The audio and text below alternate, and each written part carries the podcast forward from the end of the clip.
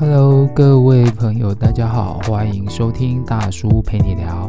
这是一个讨论与分享时下议题，不管是教育、工作、生活、感情等等的问题，或者是议题都可以聊哦。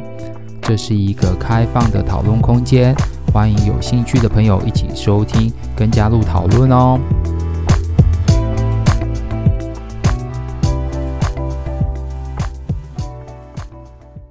各位朋友，大家好，欢迎收听大叔陪你聊。现在时间是八月十九号晚上七点三十七分。本集节目由你没有听错，有工商了。本期节目由闲到无聊发慌正在澳门隔离的山姆大叔独家冠名播出。没事无聊可以上 Apple Podcast 或者 SoundOn 上面搜寻节目“大叔陪你聊”，收听一下嘛。如果想要加入讨论，也可以在 Apple Podcast 上留言，或者在 IG 上搜寻山姆大叔，看看他每天吃的隔离餐，让你一扫今天的阴霾。好，感谢回来。那我们今天大叔陪你聊聊什么样的一个话题呢？那我们今天的话题选定为就是钱都花到哪里去了？五个省钱的小撇步报虎你知。为什么要选这个主题跟大家聊？是因为早上看到脸书数位时代发了一篇文章，题目是“提前两年，台湾人口二零二年正式负成长，国发会估计五年后会进入高龄社会”。这个文章提醒了我，现在是爸妈养一个小孩，以后是一个小孩养两个爸妈。如果结婚之后还要养小孩，这时候我又在想，那要养多久呢？根据二零一九年九月十一号内政部公布的一百零七年的简易生命表，现在国人平均寿命为八十点七岁，其中男性是七十七点五岁，女性是八十四岁，而且寿命逐年上升，意味着退休后如果要依据平均寿命，还要活十五到二十五年不等，甚至更久。在以前会觉得说养儿防老不用担心，不过现在经济不稳定，加上通货膨胀的因素、疫情的影响，稳定的工作或者收入往往会在一夕之间都不见，说不定以后小孩长大还要靠你养。与其这样，倒不如现在就开始规划好退休生活跟退休后的基本开销，还比较有保障一点。这几年有一个很倡导的观念叫做 FIRE，这个 FIRE 呢，分别由四个英文字母组合而成，F I R E FIRE。那它的内容是 Financial Independence, Retire Early。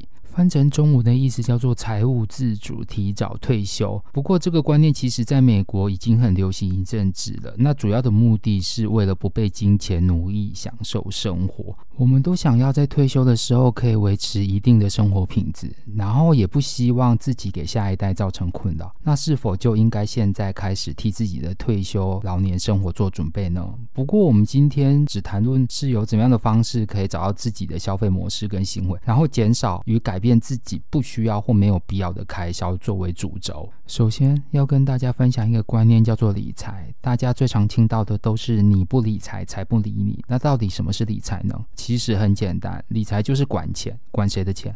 管你自己的钱呐，不然要管谁的钱？当然，以后如果你结婚，或者是你就是娶老婆了，就是钱可能就是老婆管，或者是你管老公的钱。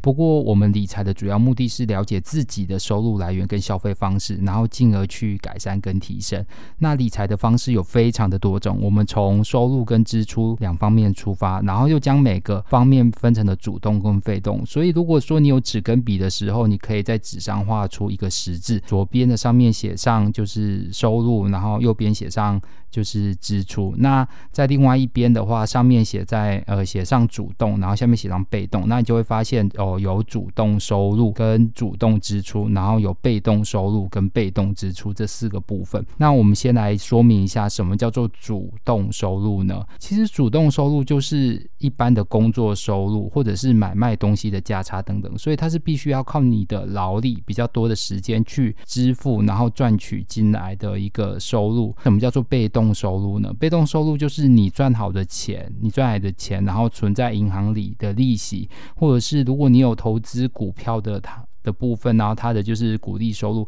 或者是说，如果你有投资房地产啊，就是你是包租公或者包租婆的话的租金收入，这个都叫做被动收入的来源。那什么叫做主动支出呢？主动支出就是你每个月一定要支出的项目。举例说明，像做房租啦、电话费啦、交通费、餐费或者是交际费等等，这个主动自己主要主动出发的叫做主动支出。那什么叫做被动支出呢？其实被动支出就是一些你不太需要用到。存在感很低，或者是久了没有用，但又会持续从账户里扣钱的费用。举例说明，有一些影音平台都会提供一些免费的试用，可是免费试用过后，你就会忘记取消，然后他就开始直接扣款了。又或像是报名了健身房啊、跟补习班课程等等之类的，一开始会很认真，然后之后就忙，然后就懒得去，但是钱还是会一直扣下去，所以这个就是所谓的被动支出。那我们要怎么样处理，或者是我们要怎么样来整理，或者是发现这些支出的内容呢？在介绍五个省钱的小 paper 之前呢，是想说，既然就是理财是管理自己的钱啊，那为什么大家都是不想要去做这件事情呢？有几个原因帮大家想到了。第一个的话就是害怕跟恐惧。害怕跟恐惧什么呢？那为什么会有害怕跟恐惧呢？可能有些人小时候就是数学不好，或者是天生就是数学不好，然后碰到数字可能就脑袋放空，或者是说不知道在干嘛，所以就会害怕跟恐惧。所以有关钱的部分，他可能就是不想去处理这样子，觉得说啊够花就好了。然后第二个原因呢，就是不方便。因为会觉得说记账就是每件事都要记起来，然后会觉得很烦，然后有时候可能会觉得说就是呃很每天很多事情要处理，还要做记账这件事情，其实是一个不方便的事。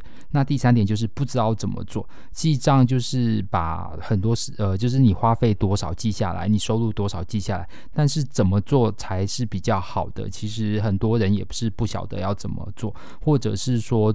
就是第四点，做了不知道要干嘛，就是做完一个月之后，然后呢要做什么，可以干嘛用，然后没有一个既定的目标，或者是说没有一个既定的想法，就是做完这些要干嘛，可能就是一堆一堆呃一堆流水账，但是却没有。呃，却不知道自己要做什么，这样子记完。那有的就是说，哦，前面我都克服了，但是做到一半就放弃了。那做到一半就放弃，可能就是因为可能犯懒了，就是说，哦，哦，做了好久很累，然后也不晓得这个目的，就是我遗忘了自己的目的啦，做账的目的，或者是说，呃，做账主要。要用来做什么这样子，所以这是几个原因帮大家想到的。因此，我介绍的就是五个省钱的小 paper 呢，可以帮助大家就是克服这五个部分。那怎么克服呢？就紧接下去听喽。接下来就是我们这一集最主要的重点，就是省钱的五个小 paper。那这省钱五个小撇步，其中其实有几个就是大家其实都知道，但是就是大家懒得做下去的几个撇步。那首先第一个要介绍就是记账，你一定会说又来了，又要记账。那我要这边要先说明的是，其实记账你要先理清楚第一点，你的目的要做什么；第二点，有什么样的方式是。既简单，就是既方便，然后又觉得有趣的记账方式。然后你一定会说，有什么样的方式是既简单又方便的啊？或者是说既简单又有趣的啊？其实不要再想象以前的传统方式，就是啊，哪一本就是可能呃买一去书局买一本就是小本子，然后回家就开始记说收入多少，然后支出多少，然后用手再写这样子。其实现在有很多的就是手机 APP 可以帮助你随时记账。随时记账，要记住了，随时记账。那可能有时候你会很忙，然后就忘记，但也没有关系。就有时候的记账方式是可以依照自己的方式，所以我觉得其实记账可以帮助你了解自己，就是每个月花费多少钱，以及花费的项目在哪里。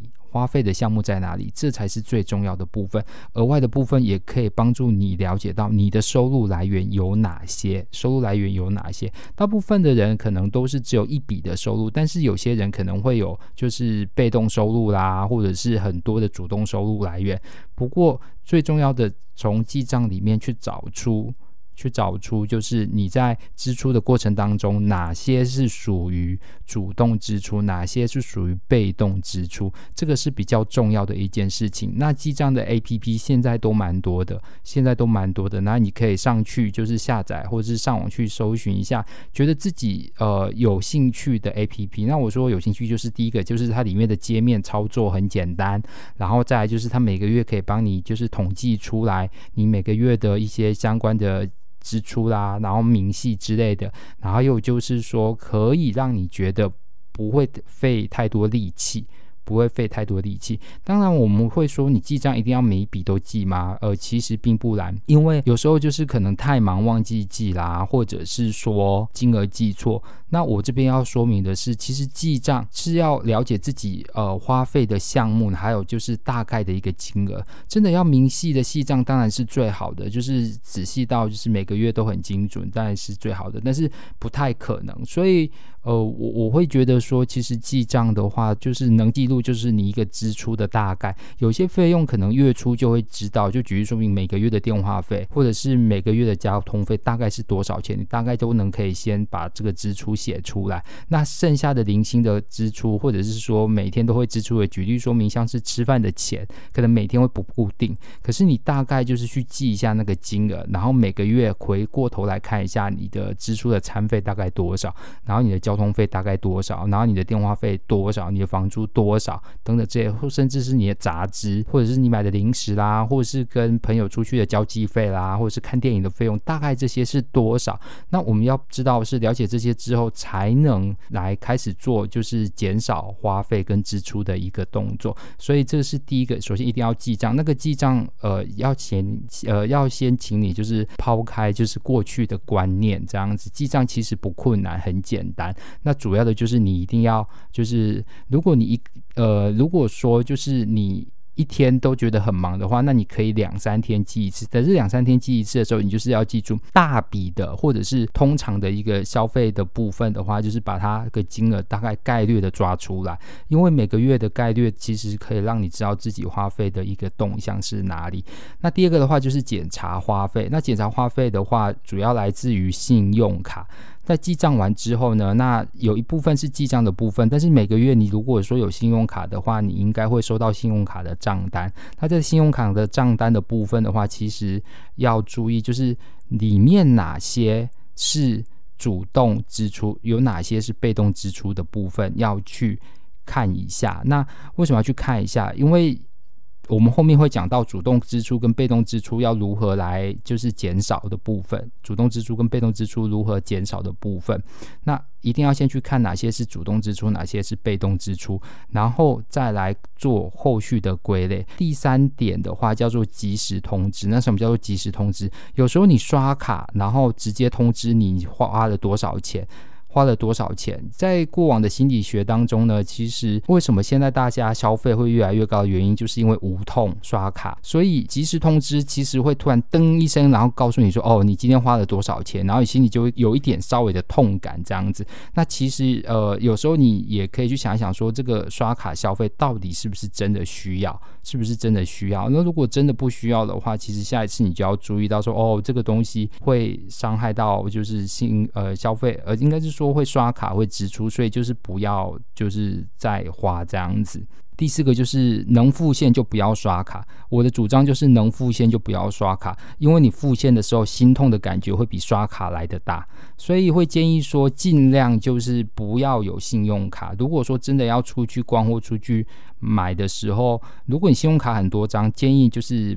呃，只要变成就是减少一张这样子，然后剩下就是用现金付，因为你这样才会有心痛的感觉。当然，有的人会觉得说，我用呃信用卡来理财，就是信用卡的优惠很多，我可以刷哪一张刷哪一张。但是我相信大部分的人不太像是那个呃 YouTube 上面那些理财频道人，就是一呃一个人有二三十张信用卡，然后就是哪一张信用卡有什么优惠，你都记得一清二楚。我想应该大部分人都不会是这样，而是可能说有一张信用卡。顶多到两张信用卡，然后就是有一张信用卡主要用于消费是什么样的一个东西跟内容，然后另外一张信用卡主用消费的内容是什么这样子，透过这样的方式来就是做一个呃支出的分流的一个动作，我觉得这个也可以，这个也可以。那是我的建议，就是说如果能付现就不要刷卡，因为付现会让你觉得有心痛的感觉，然后有心痛的感觉的时候，你才会警觉，或是你才会心里觉得哇，钱好难赚哦，然后就是会比较少花钱。不然的话，刷卡通常都会有分期付款，然后有分期付款的时候，你就会想说啊，反正可以分期付款，那我就慢慢还就好。可是问题是，分期付款就是一个概念，叫做“寅吃卯粮”的概念，就是你会一直花到下个月要就是的收入，然后就会你的收入其实每个月就会一直被减少。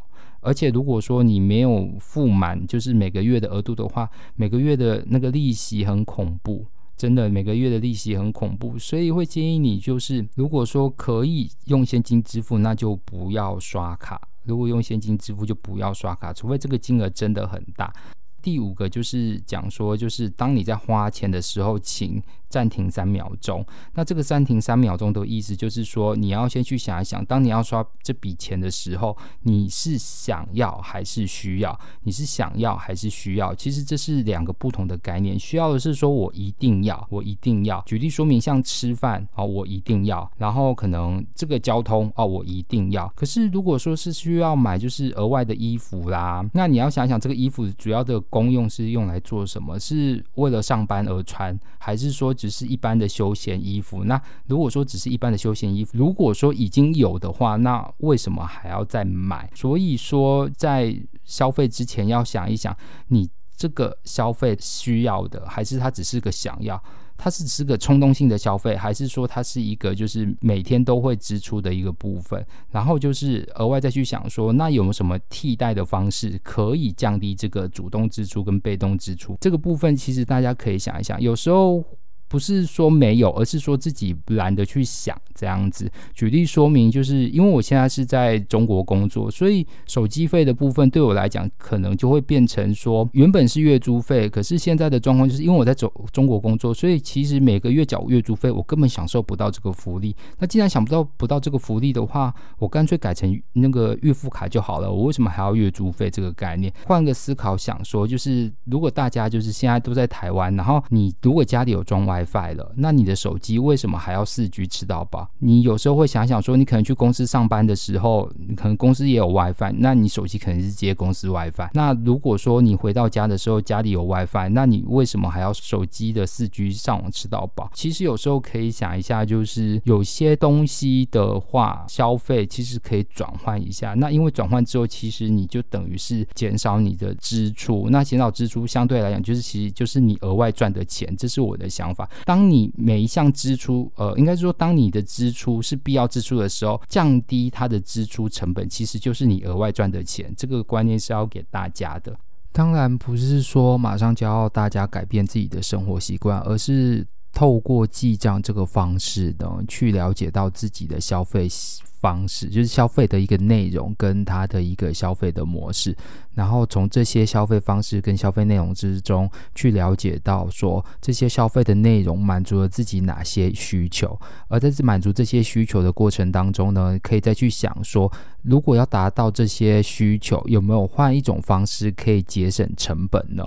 那举例说明说，如果说你的交际费可能每周或是每呃或是每几天都要跟朋友出去外面吃个饭，那如果说自己家里有。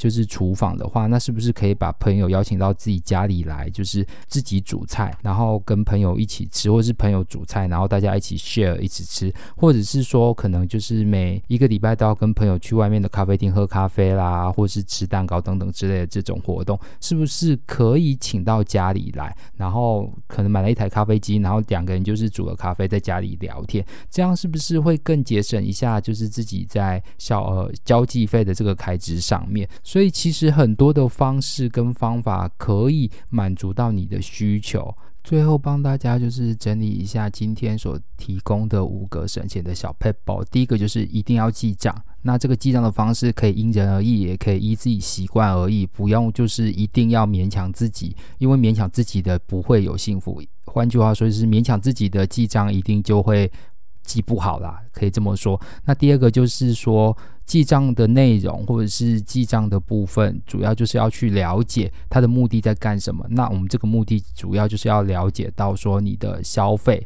的一个情况，那你消费的情况，当然就是说你这个月的消费开支是多少，以及这个消费的明细内容有哪些。那从这个里面当中呢，去再去划分说哪些是主动支出，哪些是被动支出。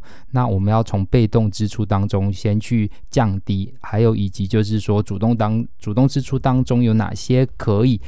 呃，用另外一种方式让主动支出的费用降得更低，这样子。那第三个的话，就是说，当消费的时候，最好就是有一个通知，及时通知你，因为现在大部分的人都是用刷卡消费。那刷卡的时候，其实是一种无痛的消费。那无痛的消费，你就会造成你自己越花越多，然后不知道这个钱。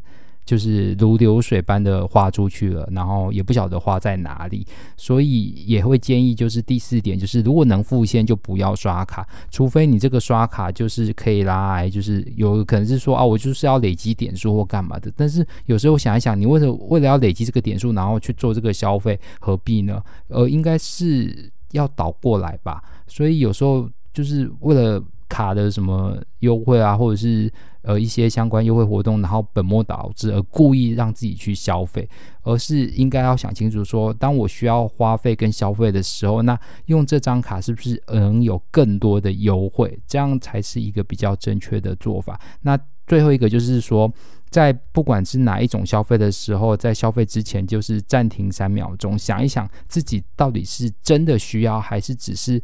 一时的，就是迷茫了，就是冲动了，或者是说，它只是一个可能可有可无，可能暂时需要，然后之后就不需要。那如果是这样子的话，是不是有其他的解决方式可以解决，就是暂时的需要的部分？那以上就是今天的一个内容喽。如果喜欢的话，就是帮我按一个订阅，然后分享给你身边所有的朋友，然后继续收听这样子。那感谢你今天的收听喽，我们下次见，拜拜。